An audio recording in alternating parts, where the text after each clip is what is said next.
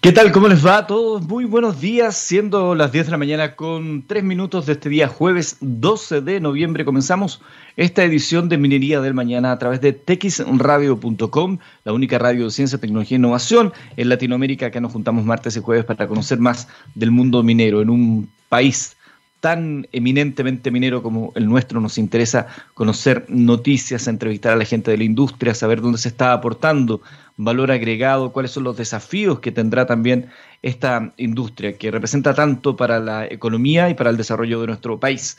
Comenzamos siempre con noticias. Eh, hablábamos el otro día a propósito de la Expomín virtual que se estaba desarrollando eh, este año, eh, que debido a la pandemia obviamente se tenía que hacer a través de este método.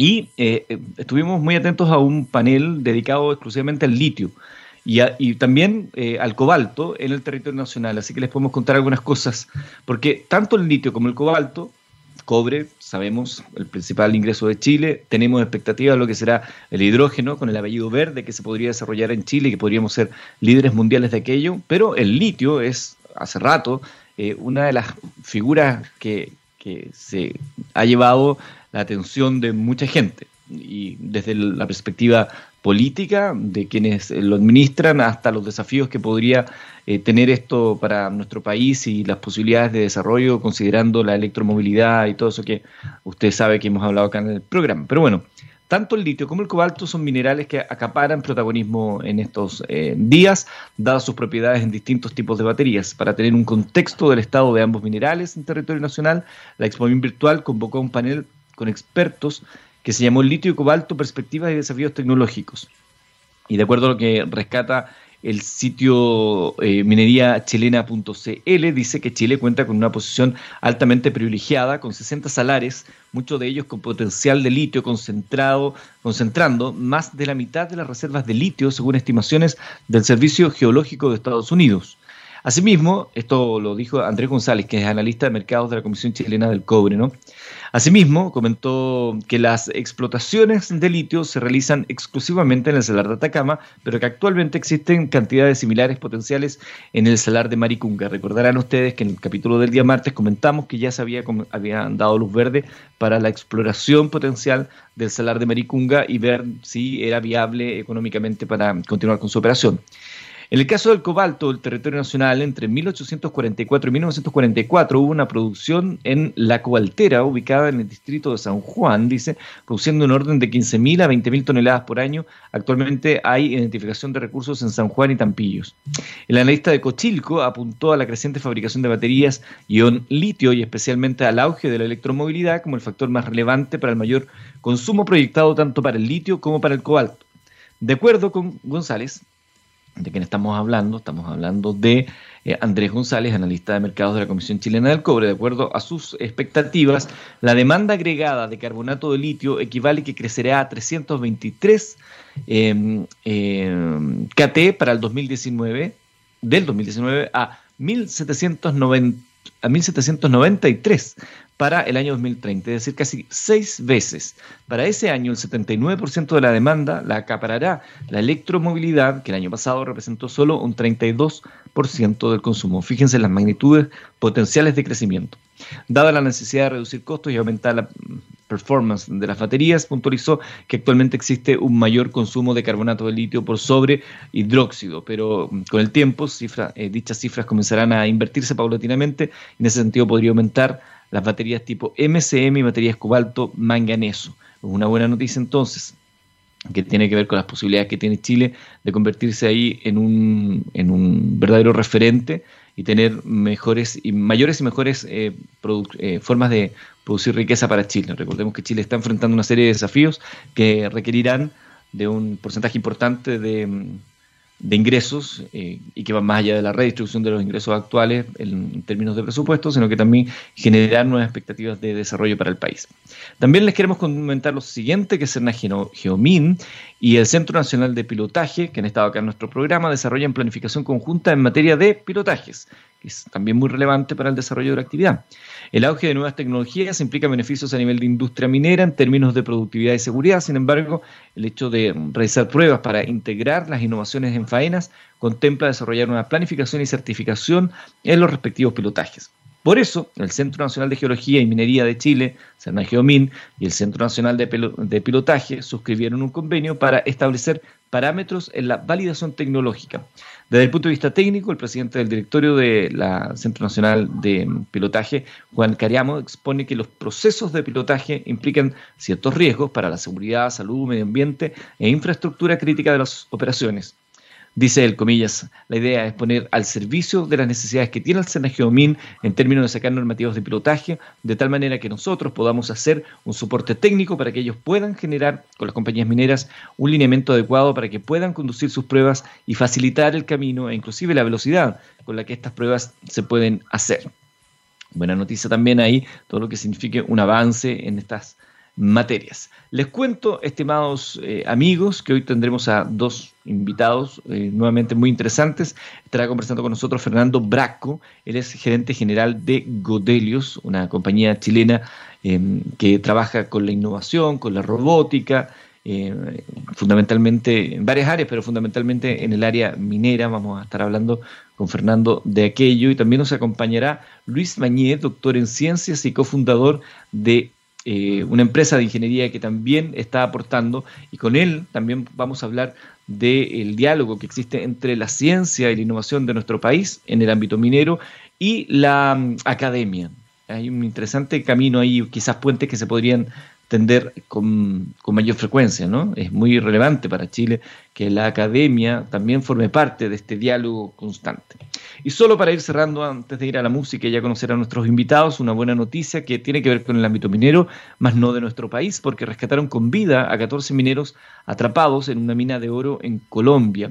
Eh, días atrás se cumplieron ya 10 años del rescate de los mineros desde la mina San José, en el norte de nuestro país. Recordarán ustedes cuando leía la cápsula Fénix y todo lo demás. Diez años ya ha pasado de aquello y ahora nos encontramos con esta noticia. Esta emergencia eh, se registró durante mm, eh, los días pasados en la zona rural del municipio de Barranco de Loba, en el departamento de Bolívar. Estamos hablando más o menos a 500 kilómetros al norte de Bogotá. 14 mineros atrapados por un derrumbe en una mina subterránea de oro. En ese lugar fueron rescatados sanos y salvos tras varias horas de trabajo por los organismos de socorro, informó el presidente Iván Duque y la Agencia Nacional de Minería. La emergencia se registró, em, como le decía, en este sector que está a 500 kilómetros al norte de Bogotá. Me acaban de informar que fueron rescatados con vida los 14 mineros que habían quedado atrapados en una de las regiones más queridas del departamento de Bolívar, dijo el presidente de dicho país al agradecer las labores de rescate en las que participaron las fuerzas militares, la defensa civil y otros. La mina en la que se registró la emergencia tenía licencia de operación y de acuerdo con la autoridad minera del país estaba todo en regla. En Colombia existen numerosas minas abiertas y subterráneas de oro y carbón en las que con frecuencia se producen accidentes debido a que eh, algunas explotaciones son ilegales o no se toman las suficientes medidas de seguridad.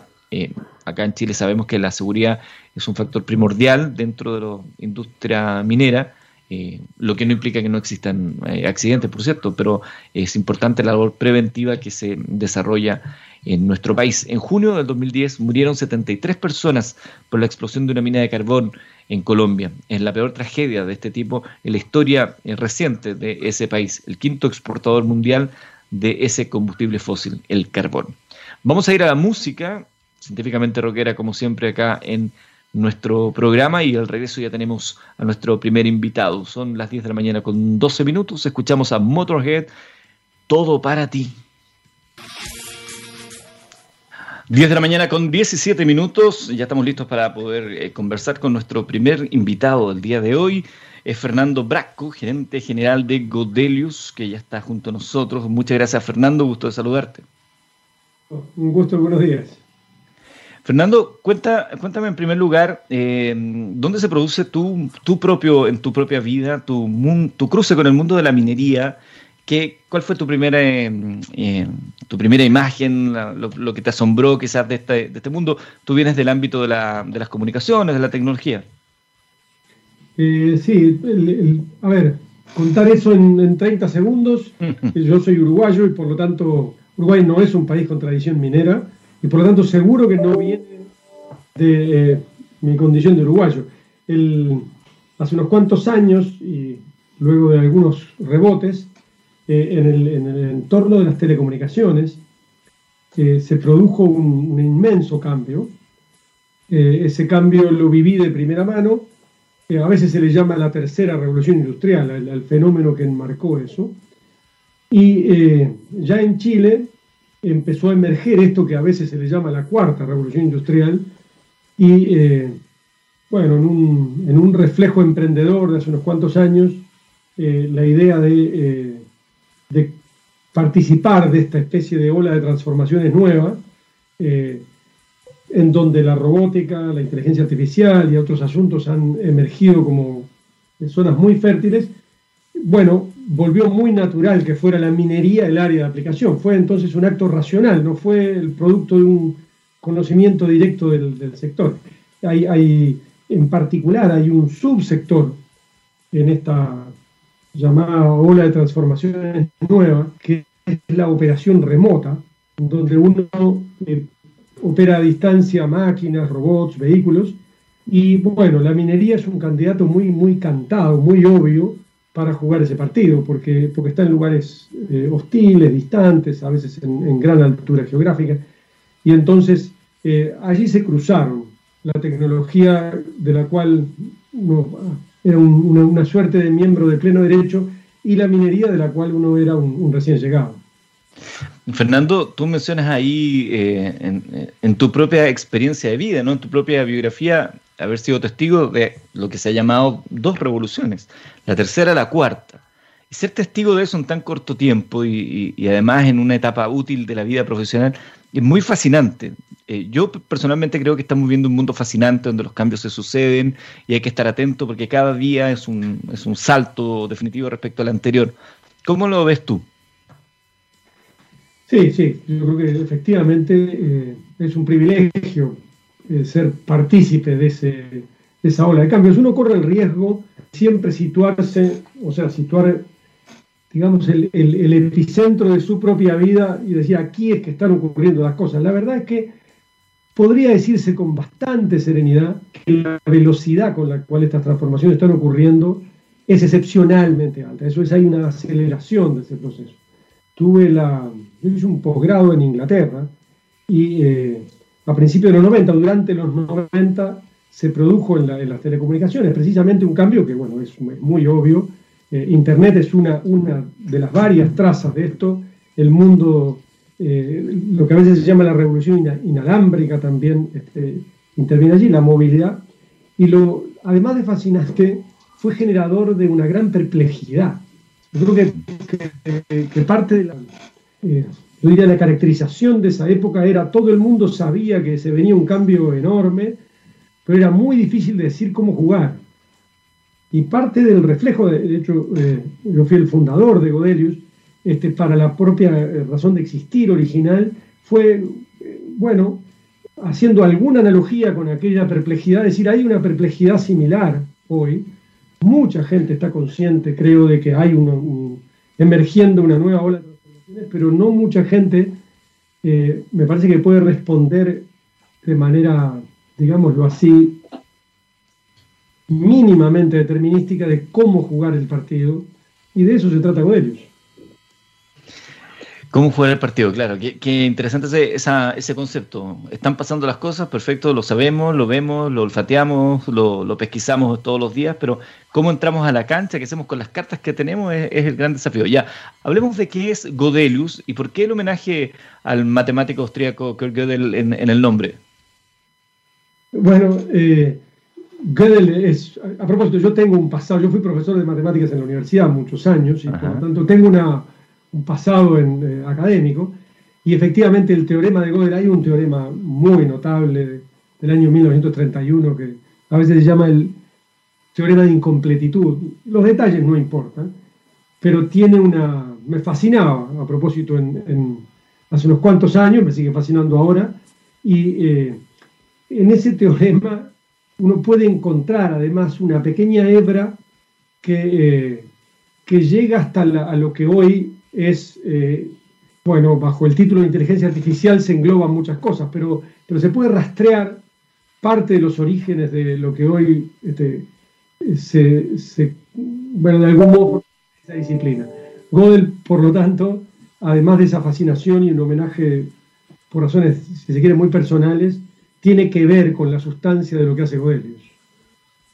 Hay una, para aquellos que quieran a lo mejor profundizar más, hay historias de Kurt Gödel junto a Einstein y sus caminatas, y lo que eso representaba, es, es maravilloso, ¿no? Eh, hay un, claro, juntos en Princeton durante muchos años y, eh, y había una, una, notable relación entre ambos, ¿no? Ambos eran mm. personas completamente excepcionales. El aporte de Gödel en términos de, de matemáticas, en términos de lógica, es probablemente similar o comparable al de las grandes revoluciones científicas del siglo XX, eso es la cuántica y la relatividad, y en, términos de lógica y matemáticas esos resultados son completamente impresionantes. No por nada se dice que es el más grande filósofo lógico desde Aristóteles, para que más o menos puedan ver el punto de comparación que, se hace respecto a él. Es verdad. O sea, más que merecido el homenaje, me parece muy bien. Sin duda. Y hablemos entonces ya de, Godelius. Eh, tiene una historia bien especial, Godelius, porque logró, a diferencia de muchas otras eh, eh, compañías o startups, logró en poco tiempo tener un respaldo económico importante de un gran grupo, pero poder mantener esto que tú has dicho, la flexibilidad a la hora de, trabajar. Cuéntanos un poco de la historia de cómo nace y los primeros desafíos. Bueno, no, efectivamente, temprano en el, desarrollo de Godelius, yo, diría que hay que centrar la razón de existir de Godelius en esta idea de que hay una ola de transformaciones emergente inmensa, con un potencial inmenso, y también haciendo la analogía con la tercera revolución industrial, sobre todo en las telecomunicaciones, existió durante muchos años una, suerte de cliché, una especie de lugar común que era, bueno, eh, ¿cuáles van a ser las, las killer applications? Ese era el término que se usaba en el mundo anglosajón. Y en la búsqueda, insisto, con la analogía para esta cuarta revolución industrial, nosotros nos convencimos temprano de que el mundo de la operación remota era un campo muy fértil para aplicaciones de la cuarta revolución industrial. Operación remota eh, es a veces, eh, hay, que, hay, que, asociarlo con máquinas grandes, si uno lo piensa en minería, eh, rotopalas, apiladores, spreaders, martillo, bueno, perforadoras, vehículos, y, bueno, es innecesario decir que la, minería tiene una, enorme tribu de, eh, logística y vehículos eh, propios, y robots. Y acá los robots juegan un partido propio, porque, porque los robots, si uno quiere operar a distancia algo, y ese algo hoy se hace manual, primero uno tiene que robotizarlo. Y entonces la, la robotización aparece con mucha naturalidad. Hay, por ejemplo, desarrollos robóticos en eh, la manipulación de explosivos o desarrollos robóticos para la construcción o, bueno, desarrollos robóticos para eh, hacer los bloqueos eléctricos en una sala eléctrica y, muchos otros. Y la, lo vertiginoso que es la, evolución de la robótica, particularmente las, a veces se le llama robótica no estructurada. Es una robótica que no, no es la que hace cosas repetitivas y preprogramadas. Esta es una robótica que efectivamente es capaz de adaptarse a contextos y que de algún modo aprende y resuelve problemas sin que necesariamente haya eh, inteligencia humana en el lugar remoto. Por eso estrictamente hay que pensar en teleoperación, eso es con la metáfora de un titiritero que manipula de lejos, pero hay que pensar en el otro extremo en autonomía, y lo que nosotros creemos que vamos a vivir durante unos cuantos años es una transición entre un paradigma y el otro, y exactamente eso es lo que hace Godelius hoy.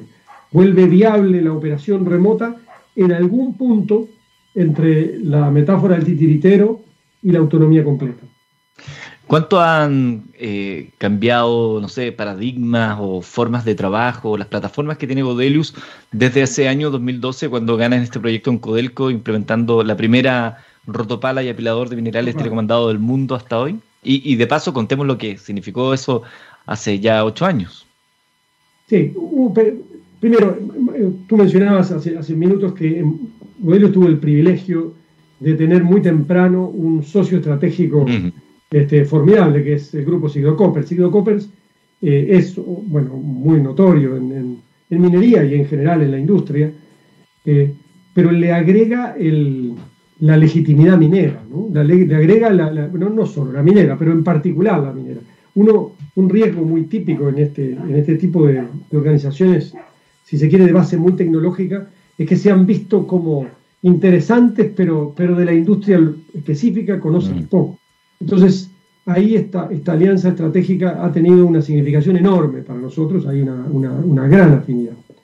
Desde el punto de vista práctico, la, la, observación sobre cómo evoluciona desde la rotopala del 2012 hasta hoy, bueno, yo diría que sigue la curva de la revolución, de la cuarta revolución industrial, porque todos los días, capaz que exagero diciendo todos los días, pero todos los meses aparecen capacidades que vuelven viable aplicaciones que no eran viables poco tiempo mm. atrás. Entonces, yo diría que esa es la, clave para responder eso.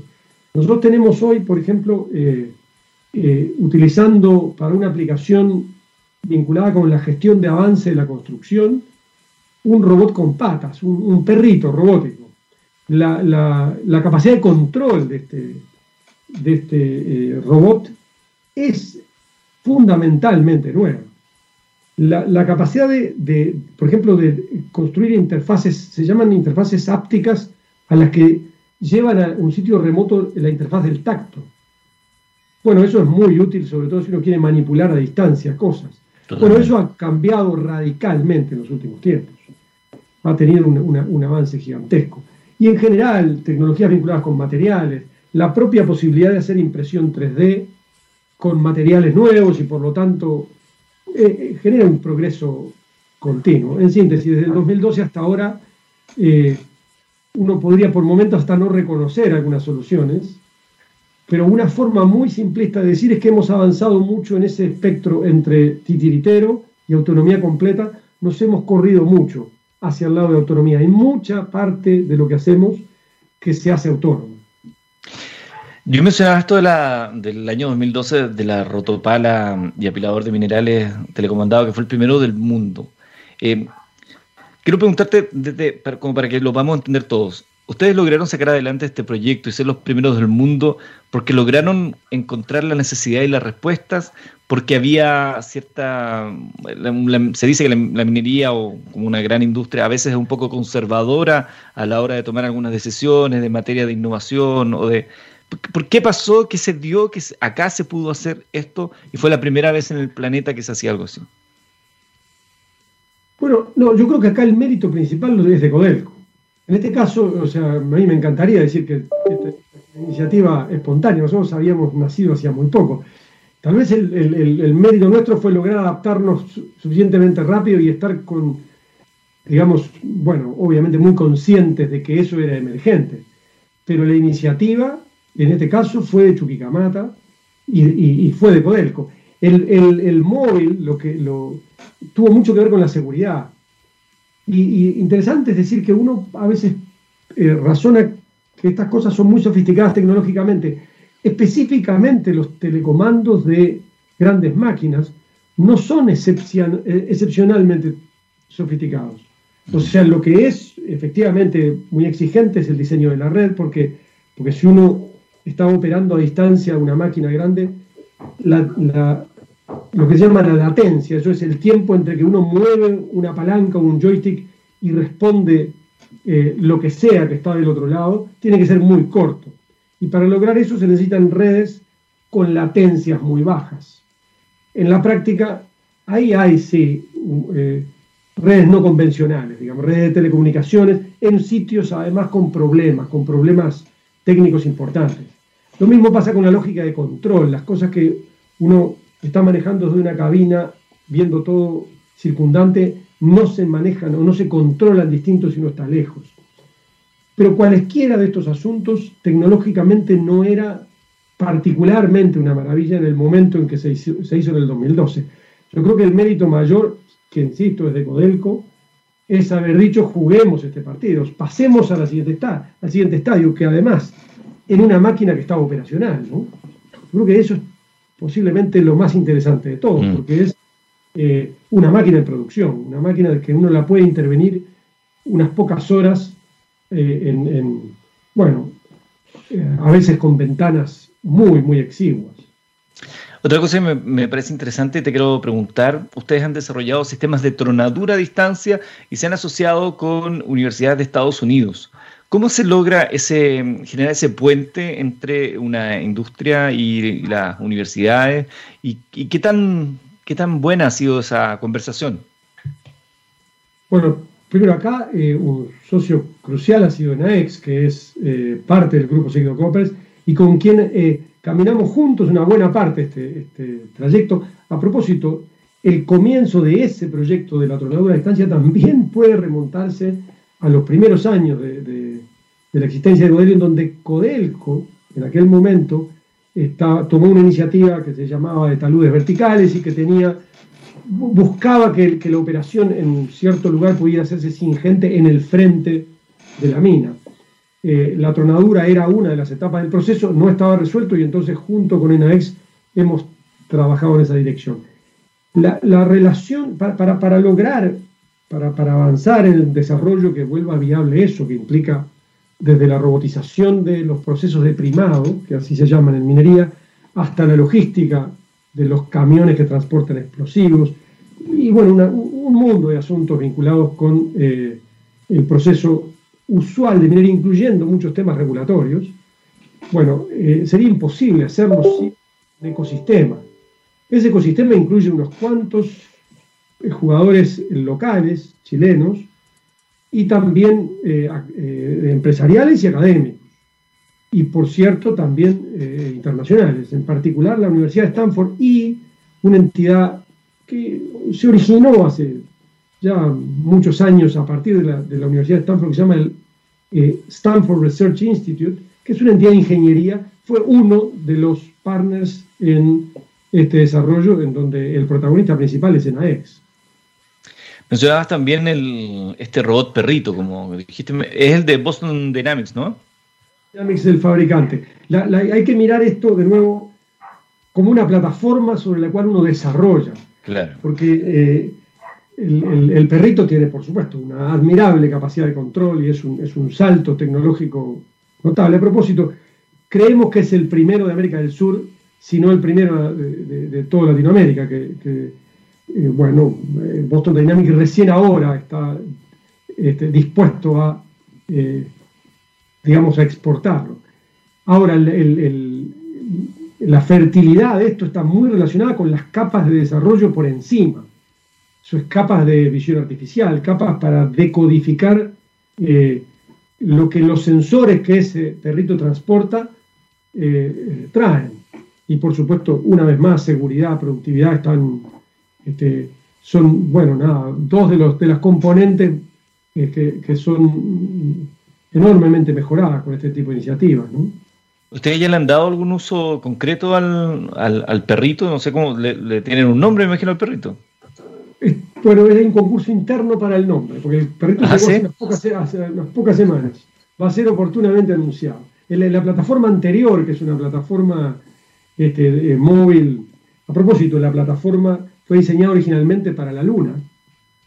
Eso es, tiene, hay acá una muy interesante, a propósito de la fascinación sobre estos problemas, hay una muy interesante analogía entre, eh, digámoslo así, la exploración espacial y la minería. O sea, no, no, es un, no, hay que forzar demasiado para ver, sobre todo, que los elementos que se controlan a distancia eh, aplican muchas veces de los problemas en, uno y otro ámbito. Este, esta plataforma que es una empresa canadiense que se llama Argo, la plataforma original, en donde hemos construido varias capas de desarrollo arriba, se llama Godelius X. veremos cómo se va a llamar esta, nueva plataforma con patas. Eh, para aquellos que a lo mejor eh, han visto por ahí algunas imágenes típicas cuando se habla de avances robóticos, el típico perrito que muestran que avance, ese, de ese estamos hablando y ese está acá en, Chile y está, pronto a ser bautizado. Efectivamente. Estamos haciendo todo tipo de pruebas y estamos en medio de un desarrollo que, de lo cual no puedo decir demasiado, eh, pero, pero es un desarrollo muy interesante, muy concreto, en donde el tener patas eh, completa una flota. Porque tenemos, por supuesto, drones que tienen alas, tenemos, por supuesto, plataformas móviles que tienen ruedas, y ahora tenemos un robot que tiene patas. ¿Qué, que eh, parece que fascinante se, se, va a convertir hoy día como en el eslabón de esta conversación, porque qué fascinante poder ver que este, que es el primero, si no en Latinoamérica, en Sudamérica, que está acá en nuestro país, que quizás se terminen convirtiendo en un estándar de desarrollo de productos, que digámoslo, una cosa es el robot, es lo que las posibilidades que trae, y la otra es las capacidades que se le puedan dar específicamente en algunas tareas, que es lo que estás hablando tú, de estas capas que se pueden establecer. Sobre lo mismo te quiero preguntar, en esta minería 4.0, la carrera a la digitalización y los desafíos también de la minería verde, ¿cuál crees tú que sería la evaluación de la industria minera eh, nacional en términos globales? Pues es difícil de contestar eso sin, caer en algunos lugares comunes. y además es difícil en cualquier caso, porque porque hay una, ustedes saben, la, minería eh, a nivel mundial tiene en Chile uno de los sitios relevantes. Eh, yo creo que es verdad que eh, Chile todavía no ha llegado a, de algún modo, balancear el inmenso recurso natural con un desarrollo de un ecosistema de tecnología, de, algún modo, que esté acorde con ese inmenso recurso natural. Habiendo dicho eso, eh, bueno, hay un ecosistema de desarrollo tecnológico eh, vibrante y emergente, del cual tenemos el orgullo de participar y que eh, me parece que es muy prometedor. En todo caso, esta cuarta revolución industrial, me parece que una forma de verla es que en cierto modo resetea los puntos. No hay ninguna ventaja fundamental de nadie cuando este, estas grandes zonas de transformación empiezan. Y, uno ve que en la anterior, eh, bueno, hubo unos cuantos países, particularmente el sudeste asiático, que jugaron eh, muy tempranamente. Bueno, hay buenas razones para pensar que Chile eh, tiene ventajas competitivas muy grandes para ser un protagonista en esa cuarta revolución industrial. Fernando Braco, gerente general y fundador de Godelius, eh, ha conversado con nosotros el día de hoy. Muchas gracias, Fernando. Ha sido un gusto conversar contigo y gracias por acompañarnos acá en Minería del Mañana. Un gusto para. Muchas gracias a ustedes.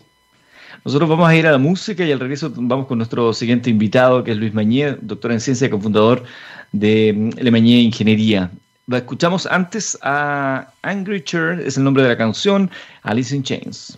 10 de la mañana con 45 minutos, Minería del Mañana a través de texradio.com, un espacio donde hablamos de minería los días martes y jueves a las 10 de la mañana. Una presentación de Anglo American. Cuando miramos el futuro vemos una compañía con un propósito claro. En Anglo American se han propuesto reimaginar la minería para mejorar la vida de las personas. ¿Y cómo lo están haciendo? Poniendo innovación en el centro de todo. De esta forma se impulsando y estando a la vanguardia de la industria minera adaptándose, buscando mejores formas de extraer y procesar minerales usando menos agua y menos energía. El futuro está cada vez más cerca. Anglo American, personas que marcan la diferencia en minería. Minería del Mañana tiene ya el gusto de presentar a su siguiente invitado. Él es eh, Luis Bañé, doctor en ciencias y cofundador de LMING. Les invito desde ya a que revisen lming.cl por si quieren conocer más detalles de lo que eh, ellos hacen. Buen, bienvenido Luis, eh, gusto saludarle.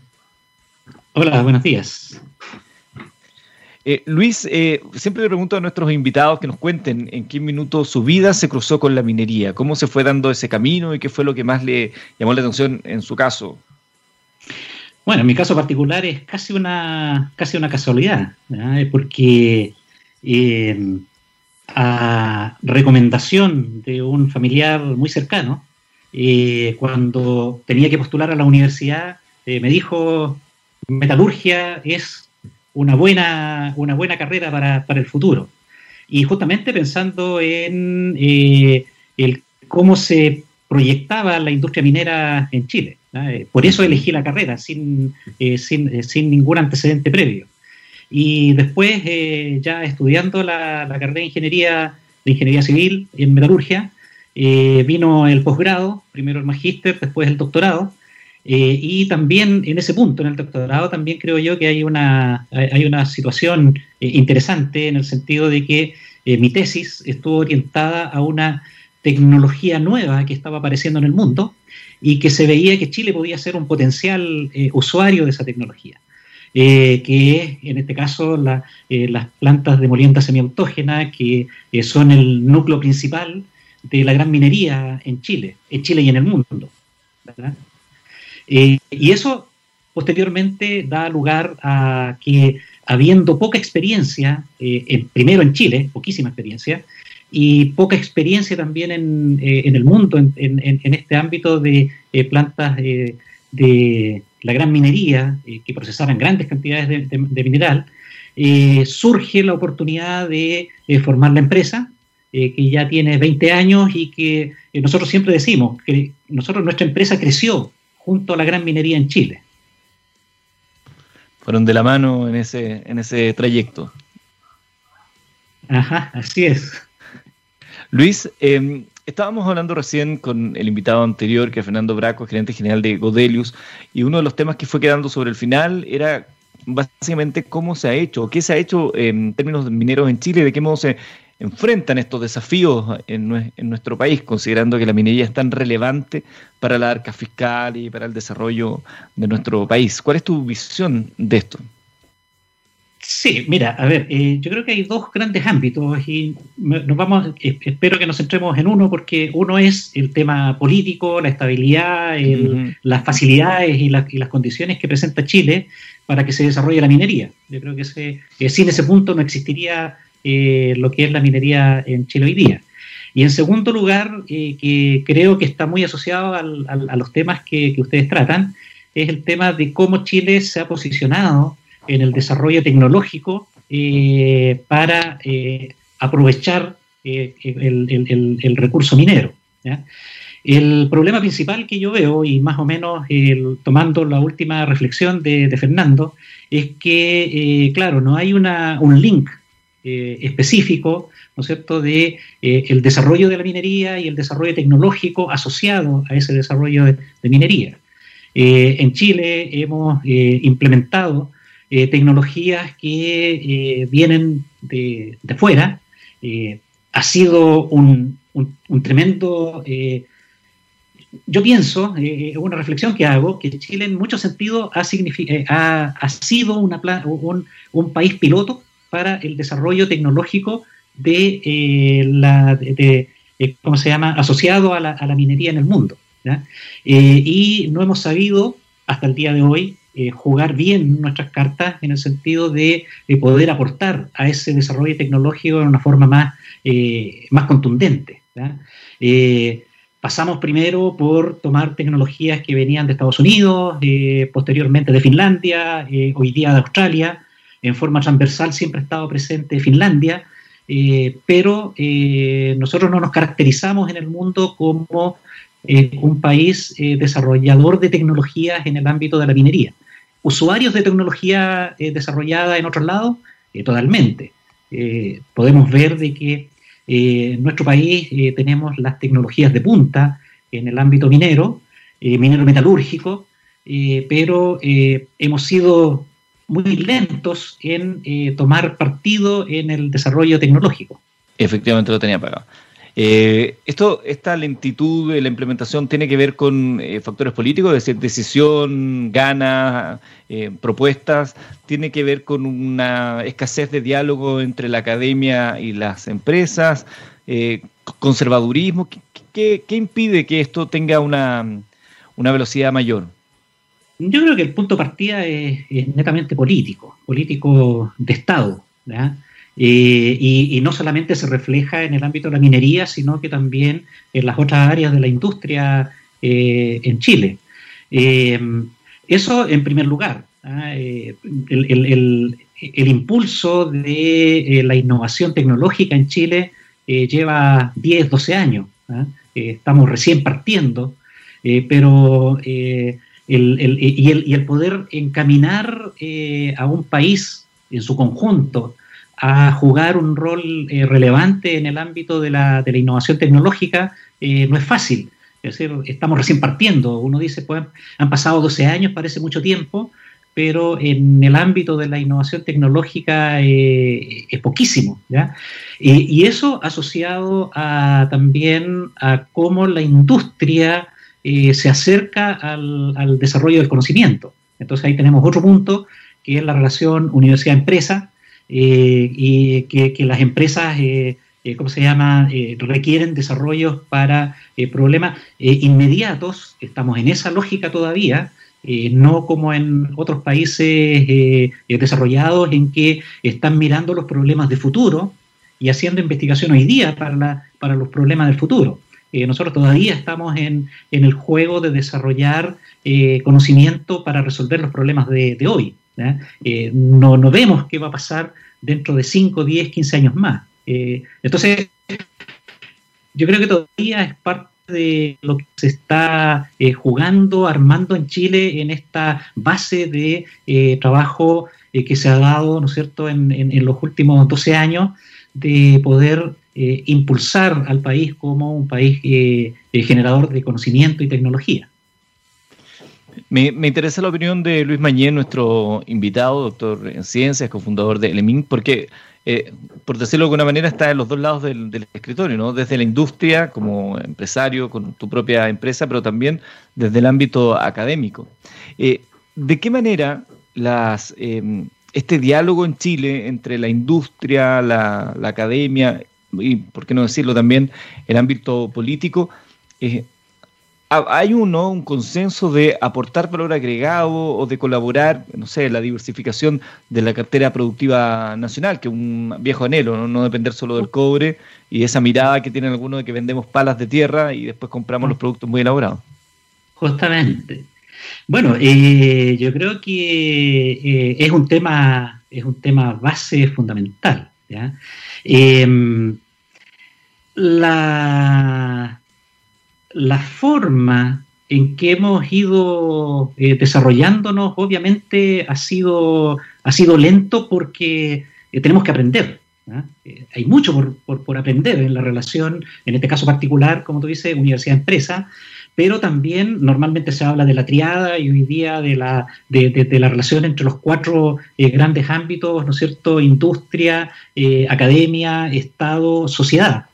Entonces, eh, el, poder hacer o el poder vincular eficientemente todos estos mundos no es fácil.